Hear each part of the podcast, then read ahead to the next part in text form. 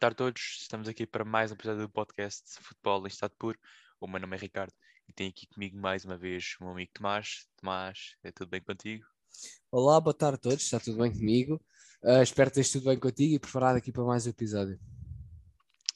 Episódio este que terá como temas os 118 anos do Benfica, a prestação do Gil Vicente no Dragão e aquilo que tem feito esta temporada, a vitória do teu Liverpool na final da taça frente ao Chelsea uh, o momento do Barcelona e a reentrada de Dembélé nas escolhas de Xavi, e por último a Taça Portugal, onde já aconteceram as duas primeiras mãos das meias finais, com vitórias do Porto e do Tondela sobre Sporting e Mafra, respectivamente. Mas começando pelo primeiro tema, e porque o Benfica fez no passado dia 28 de fevereiro 118 anos de história, Tomás, eu gostava aqui, para começar, que escolhesses três momentos marcantes da história dos encarnados uh, nestes 118 anos. Sim, acho que um deles, vou ter de dizer, se calhar, a chegada do Eusébio, não é? Claro que na altura não, não se pensaria que ele, que ele fosse o que, o que foi, mas acho que foi, foi um momento marcante na história do Benfica, uh, o Eusébio ter sido contratado. Depois também vem em prol disso, acho que foi, foi aqueles dois anos seguidos em que ganharam a taça dos campeões europeus, não é? Um, marco histórico na altura e até mesmo hoje em dia para o futebol português e para o futebol uh, europeu e mundial. Um, e acho que o terceiro momento eu decidi escolher também uma fase assim mais recente para não, para não ter que ir tanto lá atrás.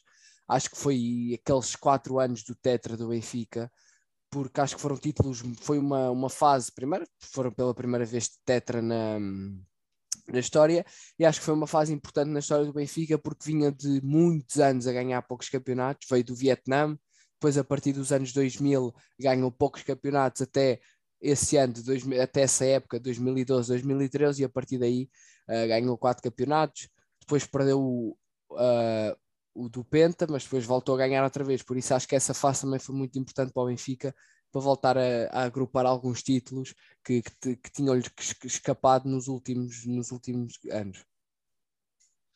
Olha, concordo contigo em alguns aspectos. Para mim, o momento, primeiro momento mais marcante, não vou referir aqui porque Pronto, mas é que obviamente a, a criação do Sport Lisboa Benfica, no dia 28 de fevereiro de 1904, uh, ah, mas para mim o momento mais marcante é obviamente as duas conquistas da Taça dos Campeões Europeus em 61 e 62. Foi aqui que o Benfica entrou para a história do futebol mundial e foi aqui que deu início à sua caminhada europeia. Uh, com prestações brilhantes, uh, vencendo na final Real Madrid e Barcelona, o Benfica estava prestes a tornar-se um dos melhores clubes europeus na altura. Um, para mim, o segundo momento mais marcante, e eu, pronto, sou jovem, tenho a memória mais curta, mas para mim é obviamente o título de 2004 a 2005. O Benfica andava 11 anos na seca, sem conquistar títulos. O último título havia, de título campeão nacional havia sido conquistado em 93, 94 e o Benfica, como tu bem disseste, passado pelo Vietnã, conseguiu em 2004, 2005 vencer, uh, acabando com esta seca uh, e claramente com aquele mítico gol de Luizão no Estádio da Luz, frente a Ricardo, nos últimos minutos, o Benfica embalou para o, mais um título de campeão nacional. Um, para mim, o último momento, e tu referiste muito bem, é a conquista do Tetra. O Benfica nunca havia conquistado o Tetra, conseguiu fazê-lo e fez-o e fez da melhor maneira possível, jogando um belíssimo futebol, sendo com dois treinadores, Rui Vitória e também Jorge Jesus, o Benfica conseguiu ser a melhor equipa nacional e fazendo alguns brilhadetes lá fora, como bem conhecemos Uh, em 13-14 o Benfica foi à final da taça da, da, Liga Europa, aliás, frente ao Sevilha, onde acabou sendo eliminada no, nos penaltis. Uh, e também com a vitória conseguiu um brilhete fantástico, chegando aos quartos de final da Liga dos Campeões em 15-16, uh, parado só pelo Bayern Munique, uh, num agregado 3-2, foi muito renhido. Portanto, eu acho que para mim os momentos marcantes são, obviamente, a Taça dos Campeões Europeus, as duas conquistas, o título de campeão nacional em 2004 e 2005 e depois o Tetra, a primeira vez que os encarnados conquistaram este feito. Um, Tomás, um, a história do Benfica é repleta de glória, de títulos, uh, muitos golos. Consideras que os próximos tempos serão difíceis para os encarnados ou vão conseguir manter uh, aquilo que têm feito até então? Sim, uh, acho que, que, vão ser difíceis, como é óbvio, vai continuar, acho eu, a ser uma equipa que vai disputar títulos.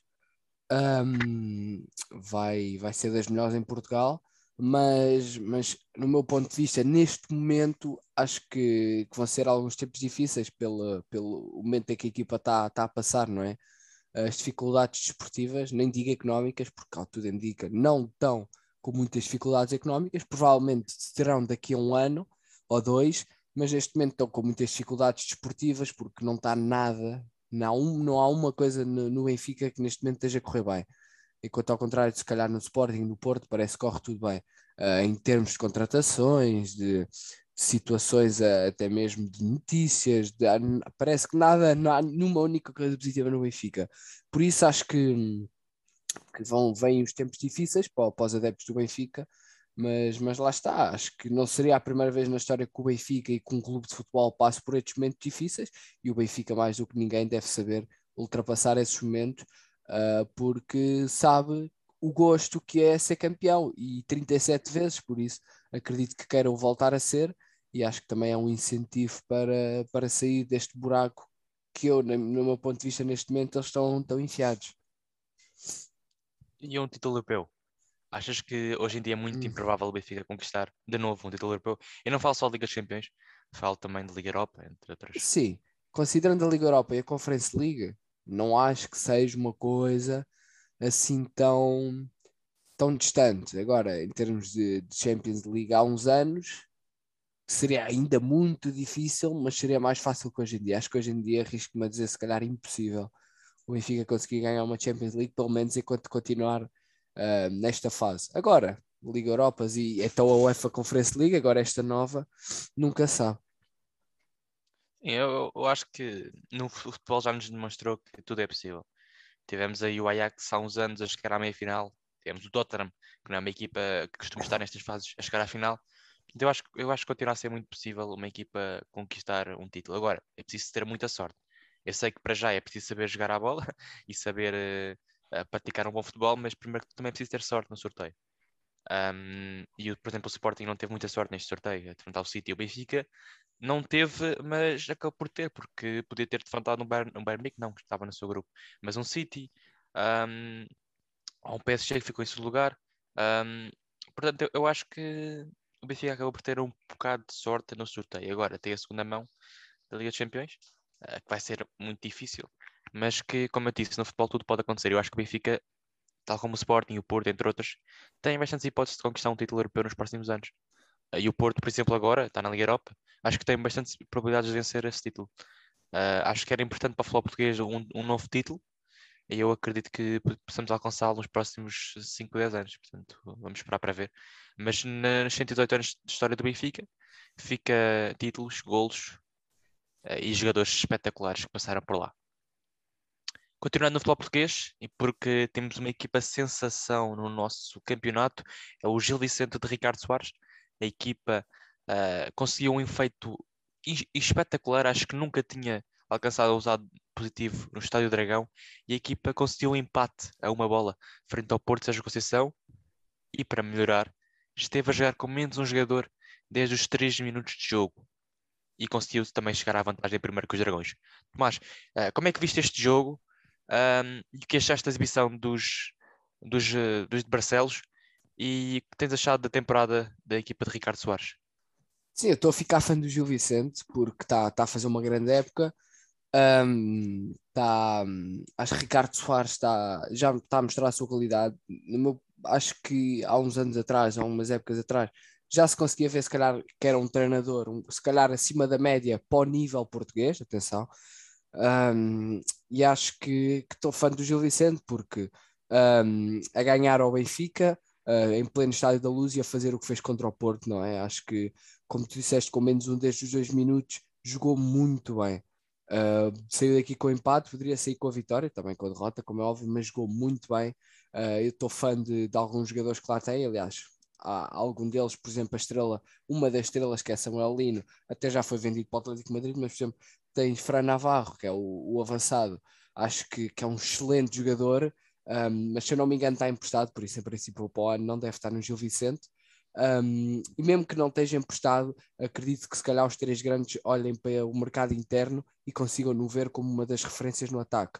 Uh, porque o que é certo é que ele está a jogar muito bem e, e marcou gra um grande gol contra o Porto. Se não viram, aconselho a ver.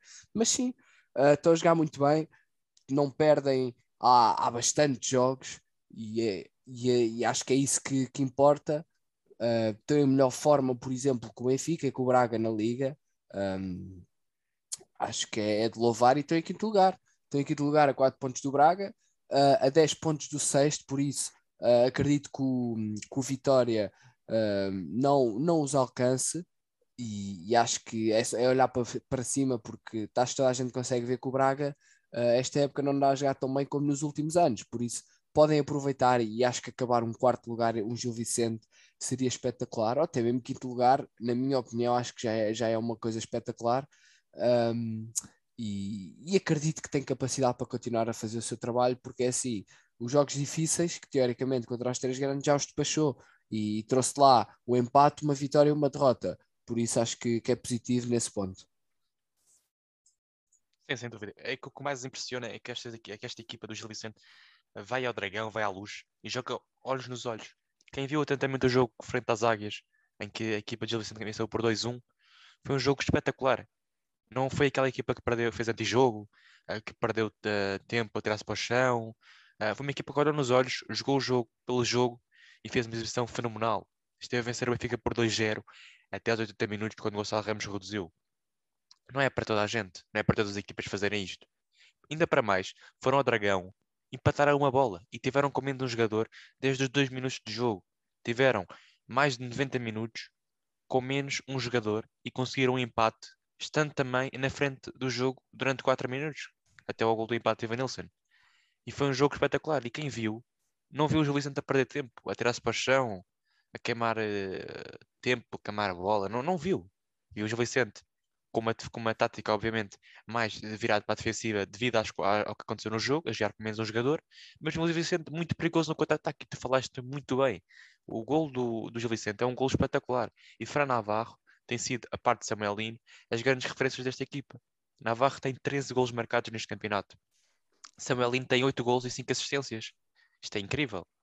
E eu acho que estes jogadores, obviamente, como tu bem disseste, Samuel Lino foi para o Madrid e Navarro está emprestado, não vão ficar aqui muito mais tempo e vão, vão sair. Agora, é de louvar aquilo que esta equipa está a fazer. Uh, nos últimos 13 jogos tem apenas uma derrota e foi com o Sporting dia 18 de dezembro em casa por 3-0. Desde então, só vitórias, alguns empates, mas muito bom futebol.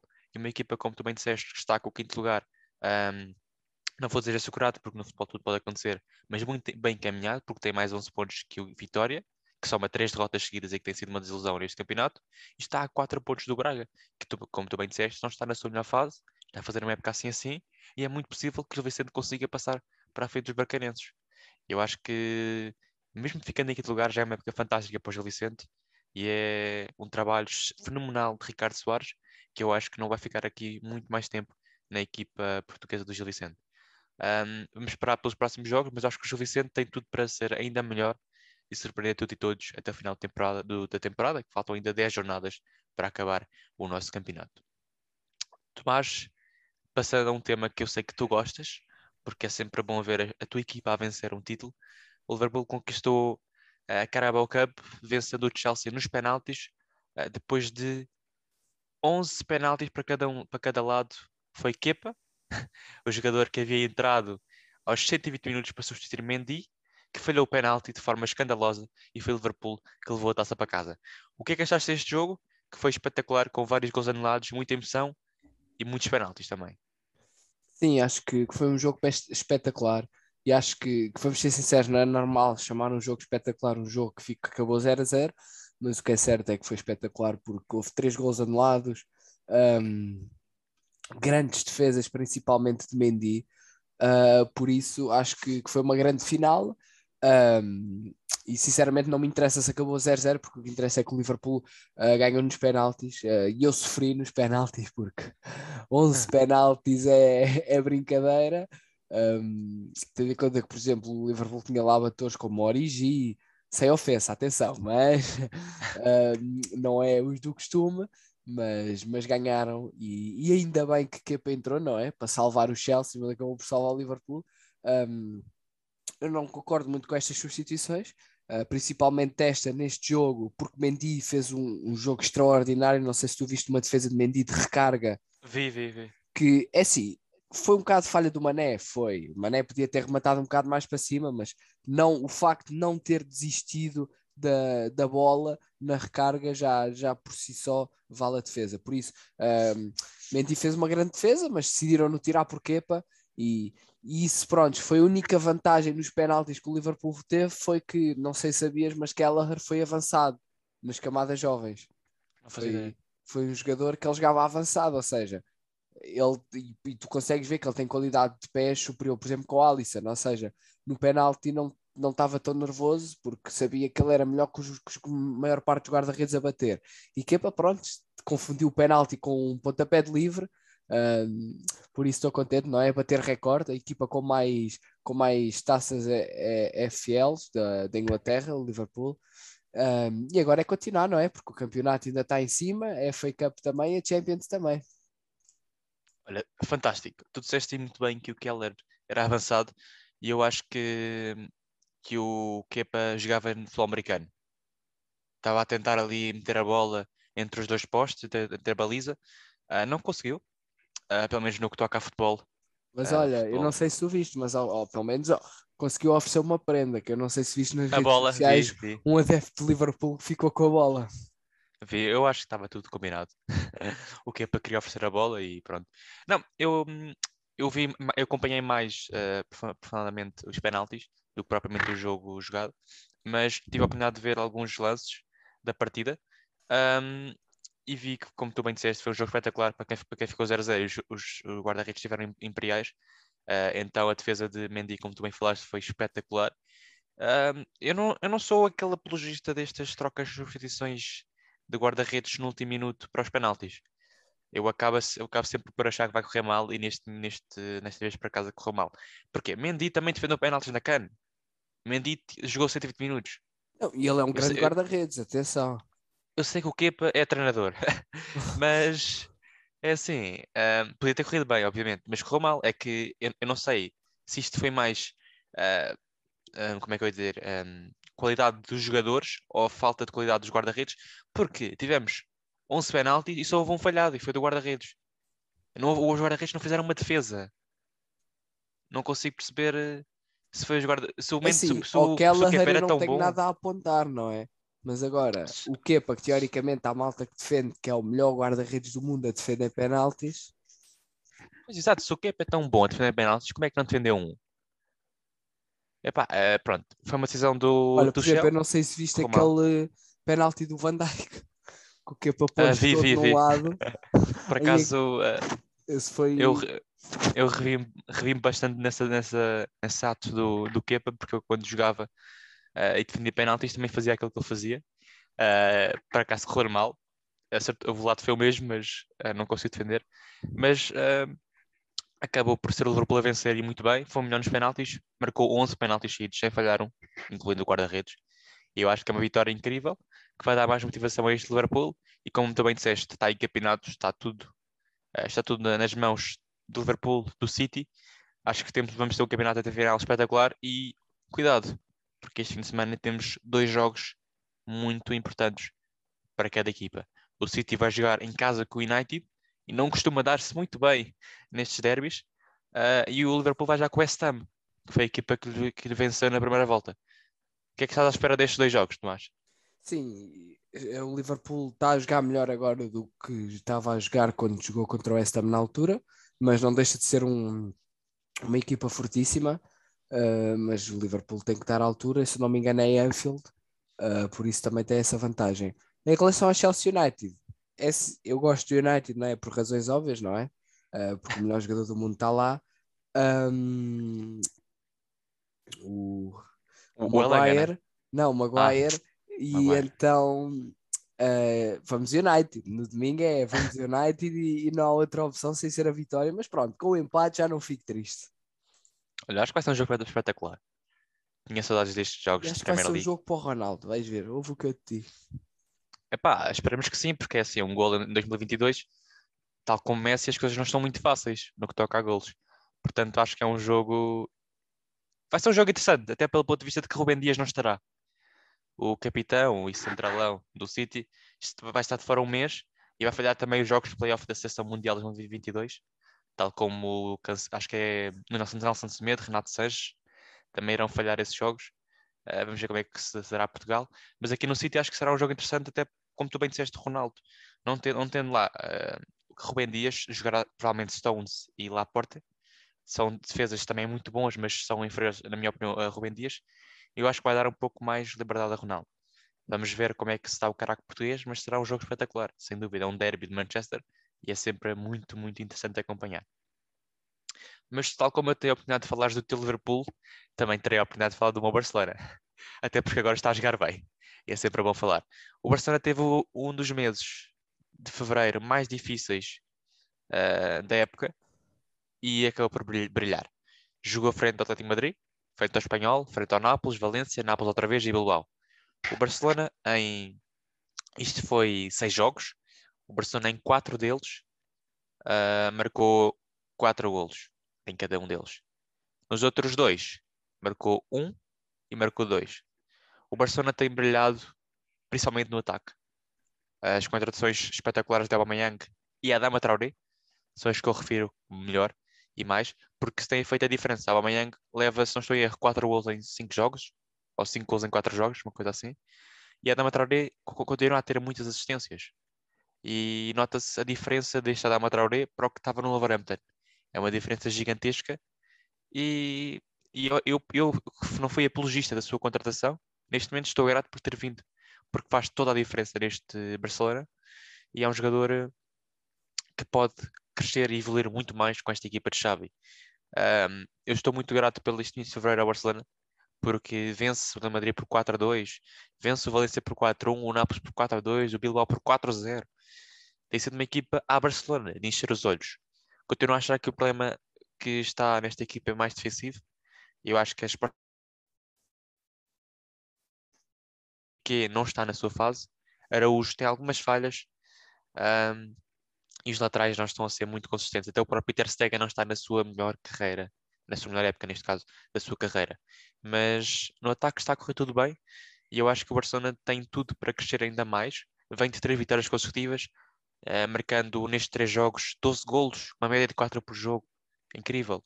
O Barcelona passou o mês de fevereiro difícil, tem o mês de março mais acessível, dois jogos de Liga Europa que vai jogar, o Galatasaray. Vai ter o derby, o derby não, o clássico contra o Real Madrid, uma prova de fogo para esta equipa mas eu estou muito curioso para ver, porque acho que o Barcelona tem capacidade de chegar ao terceiro lugar, porque tem um jogo atrás e pode alcançá-lo. Eu, ainda acredito no, no, segundo lugar frente ao Sevilha. É verdade que é difícil, mas acho que o Sevilha vai perder pontos, não é uma equipa imbatível, e eu acho que vai acabar por escorregar mais tarde ou mais cedo. Mas também gostava aqui de falar uma cena, antes de dar a palavra. Tomás, estás aí a ouvir-me há muito tempo, mas gostava também de falar de Dembélé, porque o Xavi reintegrou no plantel, Uh, e quando o, extremo francês entra, é sempre assobiado pelos erros de Barcelona. E não foi exceção neste último jogo frente ao Bilbao. Ele entrou aos 67 minutos, foi assobiado, mas aos 73 marcou golo, aos 90 fez uma assistência e aos 93 fez uma assistência. Tomás, um, uma palavra para este Barcelona, para aquilo que tem crescido e evoluído nestes últimos tempos, e para Nebelé. Achas que o Barcelona vai conseguir fazer com que ele renove, por valores, obviamente, mais inferiores àquilo que ele pede, ou acho que ele vai sair? Um, é assim, dar os parabéns ao Barcelona, não é? O Xavi Ball está a funcionar. Um, ainda bem, não é? Porque uh, eu não sou o maior fã do Barcelona, não é? Acho que é uma equipa normal, não, não torço nem, nem, nem, nem torço contra, mas acho que seria mau se o Xavi não se bem no Barcelona, porque ia se calhar estar a queimar a imagem dele como ídolo do Barcelona. Por isso, ainda bem que está a jogar bem. Um, Nota-se que é um, pode ser um bom, um bom treinador. Um, pelo menos as contratações está a começar a acertar nelas. O Barcelona não está tão mal como há uns meses atrás, por isso está muito bem, está a jogar muito bem. Em relação agora a Dembélé, uh, acho que dirá apenas, uh, entre aspas, do carinho da torcida, dos adeptos, e se ele continuar na boa forma. Acredito que se ele continuar em boa forma e se os adeptos do Barcelona derem o braço a torcer, ele possa ficar Agora, se isto for só fogo de vista e se agora no próximo jogo voltar a fazer um jogo mau, acredito que ele não, não se vai sujeitar a mais umas épocas a levar com, com adeptos em cima. Um, por isso, mais vale ir para outro clube que se calhar até pode dar mais dinheiro que o Barcelona. Acho que vai depender muito dos próximos jogos, mas acho que é sempre bom vender Belé, ver Dembélé jogar bem, porque Dembélé foi uma das maiores promessas do mundo. Há pessoas que às vezes esquecem disso e uma coisa é certa, sempre ouvi falar que talento não se perde, pode-se perder muitas coisas, mas talento não é uma delas, por isso pode ser que Dembélé ainda possa voltar a ser uh, perto da promessa que ele, que ele era para ser. Sim, sem dúvida. Dembélé continua a ser um jogador espetacular. Eu acho que qualquer das situações que possam ocorrer uh, no mercado de verão uh, pode ser fatal para o Barcelona. O Barcelona, ficando com Dembélé, vai depender muito do custo que ele quer. E Dembélé, como se sabe, pede mesmo muito dinheiro para ficar no Barcelona. E o Barcelona não está na sua melhor fase em termos financeiros. Uh, mas a sua saída será também muito má, porque o Barcelona acaba por não conquistar qualquer dinheiro com ele, porque vai sair, irá sair a custo zero. Acho que é um jogador espetacular. Acho que podia ser muito melhor se não tivesse tantas lesões. Eu acho que é isso também que chateia um pouco os adeptos do Barcelona, porque Dembélé é capaz de fazer 10 jogos e depois fica 3 meses de fora. E o Barcelona não pode viver nesta. Não, não, não faz tantos jogos. É pá, eu digo que faz tantos jogos porque. Porquê? Porque ele agora só entra 20 minutos para aí. Então é mais por causa disso. Porque se fosse um jogo inteiro, se calhar lesionava-se logo. Mas eu acho que é isso que chateia também os jogadores do Barcelona, porque os jogadores não, os adeptos. Porque imagina teres que pagar o salário, imagina que o Dembélé é o segundo ou terceiro mais bem pago do Barcelona e joga, sei lá, 15, 20 jogos por época. Não podes uh, ter um jogador com este salário uh, jogando só estes jogos. E, e os lesões do Dembélé são muitas. O Dembélé perdeu estar no Barcelona há 4 ou 5 anos e perdeu sensivelmente quase 2 anos sem jogar no Barcelona. É muito tempo. Agora, como podemos ver neste jogo, o Dembélé faz toda a diferença. E eu acho que é melhor ter estes jogadores do, do teu lado do que do, do, do, lado contrário. Portanto, eu acho que o Barcelona tem que chegar aqui com um entendimento com o Dembélé, perceber se ele quer ficar ou não, porque também é importante isso. Um, porque senão, olha, o PSG está aí à porta. O PSG que tem poucos jogadores bons, que era o Dembélé também. Mas vamos ver. Uh, o Barcelona está numa boa fase, o Dembélé, como podemos ver também. Mas tudo pode mudar num segundo. Agora, temos, temos ainda dois meses, três meses até final da época. Eu acho que é, não, é, não vou dizer que é fácil, mas é possível mudar a perspectiva do Dembélé e também a do Barcelona. Mas vamos esperar pelos próximos capítulos. Passando agora ao último tema do podcast de hoje, a Taça Portugal. Tivemos, como eu disse anteriormente, a primeira mão das duas meias finais uh, da Taça Portugal. O Sporting recebeu o Porto e perdeu por 2-1 após uma reviravolta dos Dragões. E o Tondela venceu o Mafra por 3-0 e está com pé e meio na próxima fase da Taça Portugal. Tomás, primeira, primeiramente, este grande clássico entre o Sporting e o Porto, uh, depois daqueles acontecimentos uh, no Dragão. O que achaste deste jogo e se achas que a vitória foi justa da equipa de Sérgio Conceição? Acho que foi, foi um jogo que prometia mais no meu ponto de vista. Acho que era um jogo, um jogo que poderia ter mais em termos futebolísticos. Um, não o teve, mas, mas o que é certo é que não deixou de ser um grande jogo. Reviravolta do Porto, um, em muito pouco tempo, em seis minutos. Uh, grande gol do Sarabia, acho que houve um bocado tudo, também grande gol do Porto, o segundo. Um, mas acho que em termos de futebol foi fraquinho. Uh, pode ser que seja melhor na, no Dragão, e, mas pronto, foi, foi um jogo positivo, se calhar por parte do Porto, não jogou assim tão bem, mas uh, nas partes boas, nos momentos bons do jogo, soube aproveitar, uh, o que fez com que ganhasse o jogo e, e foi depois aguentar. Só, só que pronto, quero agora fazer aqui uma, uma crítica à Liga Portuguesa em relação aos golos fora, porque já que está tudo a mudar, porque também não mudar em Portugal? Porque, porque isso significa que com este resultado o Sporting tem que ganhar por dois golos, ou pelo menos 2-0 para passar, ou se ficar 2-1 vai a prolongamento. Acho que, que não estou a dizer que a regra seja estúpida, mas visto que está tudo a mudar, acho que também uh, se poderia mudar aqui. Uh, por isso, acho que, que é só em relação a isso, mas uh, sendo isso, também espero que a segunda mão seja muito melhor em termos futebolísticos, porque se se o Sporting, neste caso, não for para lá jogar bem, não tem muitas hipóteses em dar a reviravolta ao, ao resultado. Olha, uh, primeiramente concordo contigo no último aspecto que falaste. Uh, acho que se, se, tudo está a mudar, porque não também uh, mudar aqui em Portugal. Eu sei que nós somos sempre os últimos a mudar as coisas, mas devíamos ter pensado nisso muito, muito antes. E eu acho que era importante, como tu bem viste agora, o Porto está muito mais confortável nesta fase. Uh, terá que perder 2-0 por dois gols na segunda, na segunda mão. Não direi, não direi que é impossível, porque o Sporting já mostrou que é, que é uma grande equipa e que pode fazer de tudo para passar, mas o Porto também o é. Eu acho que é difícil o Porto perder 2-0 em casa. Não é impossível, mas é difícil. Um, mas voltando ao jogo, uh, acho que a primeira parte foi muito aborrecida. Um, acho que não encontro outra palavra para descrevê-la. Acho que não houve assim, não foi um jogo assim tão espetacular na primeira parte. Contudo, na segunda parte as coisas mudaram. E eu acho que o grande gol de Sarabia acabou por mudar para melhor as coisas. Uh, foi um belíssimo gol espetacular. Um jogador que está a encher os olhos de todos os adeptos neste, neste futebol português. Uh, infelizmente deve sair. Acho que o Sporting não terá dinheiro para conseguir comprá-lo. Deverá, o PSG deverá querer vendê-lo por 30, 40 milhões. de Sporting não tem esse dinheiro. Uh, mas é importante apreciá-lo enquanto cá está. E estes golos que ele faz são de encher o olho. Mas eu acho que este golo abriu o jogo. Porque o Porto uh, não estava a fazer um bom jogo. O Sporting, uh, apesar do mau, do mau jogo na primeira parte, estava a ser superior. e o Porto, eu senti, até, o, até o gol do empate, Taremi, senti um Porto muito diferente. Um Porto com muitas saudades de Luís Dias um Porto sem capacidade para tomar conta do jogo. Acabou por acontecer um penalti, uh, Taremi acabou por convertê-lo e o aqui do um, o mérito a Sérgio Conceição. Porque Taremi marca o gol do empate e Sérgio Conceição lança logo três jogadores, Otávio, PP e João Mário. E mudou o jogo completamente. João Mário é muito superior ao Bruno Costa uh, e notou-se uh, na, na ala direita, pelo menos em termos ofensivos. PP e Otávio são jogadores espetaculares e estão prontos para ser titulares nesta equipa de Sérgio Conceição. E é com isto que o Porto chega à vantagem numa jogada, como também disseste anteriormente, fantablástica, que nem existe esta é palavra, mas fantástica. Uh, uma jogada de passo a passo, uh, um toque de calcanhar de Taremi para servir a Vanilson, que com calma consegue fazer um belíssimo gol. O Porto, até a final do jogo, para mim foi a melhor equipa, teve ainda duas ou três oportunidades de gol claríssimas que falhou. Uh, ou seja, podia ter resolvido já a eliminatória. Não resolveu, eu acho que o Sporting tem que dar uma nova cara nesta segunda mão. Não quer dizer que tenha feito um mau jogo, mas estava à espera demais da equipa de Ruben Amorim.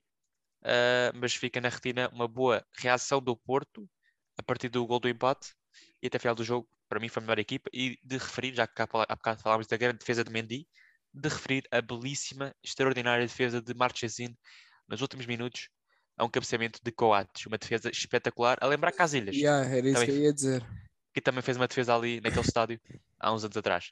Uh, mas Tomás, muito se falou de arbitragem. Uh, qual é que foi a tua opinião sobre a arbitragem? Eu, sou sincero, uh, gostei da arbitragem de Soares Dias. claro que eu sei que no penalti vai depender muito da interpretação do árbitro, à falta de porro, mas pode haver ou não contacto antes de Stephen Nelson. Mas na minha opinião foi uma boa arbitragem, mas gostava de saber a tua opinião. Sim, comparado com outros clássicos, acho que foi, foi uma arbitragem melhor, não é? Também referindo este clássico mais recente. Um, e acho que falar um bocado da, arbitragem por ambas as partes neste jogo é um bocado para, para encobrir o mau jogo que foi de ambas as equipas, porque nem o Porto jogou bem, nem o Sporting jogou bem. Visto muitos jogadores em baixo rendimento, e às vezes cá em Portugal acaba por calhar para os árbitros. Umas vezes uh, bem calhadas, outras vezes neste caso acho que não, porque como tu disseste, acho que o penalti é de interpretação. Já vimos N vezes aqueles penaltis serem marcados, como também já vimos N vezes aqueles penaltis não serem marcados. Um, e em relação também à arbitragem, não havia assim nada escandaloso que pudesse fazer com que a arbitragem mudasse o resultado. Por isso, claro, tirando o penalti, uns acham que é penalti e outros que não, mas isso vai ser sempre no futebol. Por isso acho que comparado com outros clássicos que já tivemos até recentemente, acho que foi uma boa arbitragem. Sim, também concordo, acho que é exagero um, culpar a arbitragem por tudo e mais alguma coisa.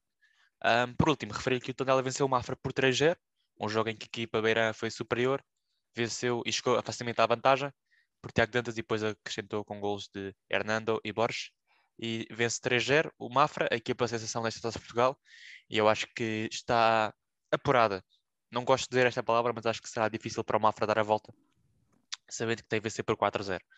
Acho que o Tondela a fazer um excelente jogo, não tem feito uma boa temporada até então, vinha de quatro derrotas seguidas, mas uh, conseguiu dar aqui uma pontapé na crise e está muito perto da final da Portugal. Seria histórico para esta equipa. A equipa de Tiago Dantas e Eduardo Quaresma, dois grandes promessas do futebol português, um, e de Paco Serrano, o treinador Beirão. Eu acho que o Tondela tem tudo para chegar à próxima fase. O Mafra acho que pode dar uma melhor imagem na segunda mão, mas fica já a fantástica a campanha até então da equipa aqui de, do Norte de Lisboa. Mas acho que por hoje é tudo. Muito obrigado por ter estado aqui comigo mais uma vez. E aos nossos ouvintes, muito obrigado por estar aqui connosco e até à próxima. Até à próxima. Thank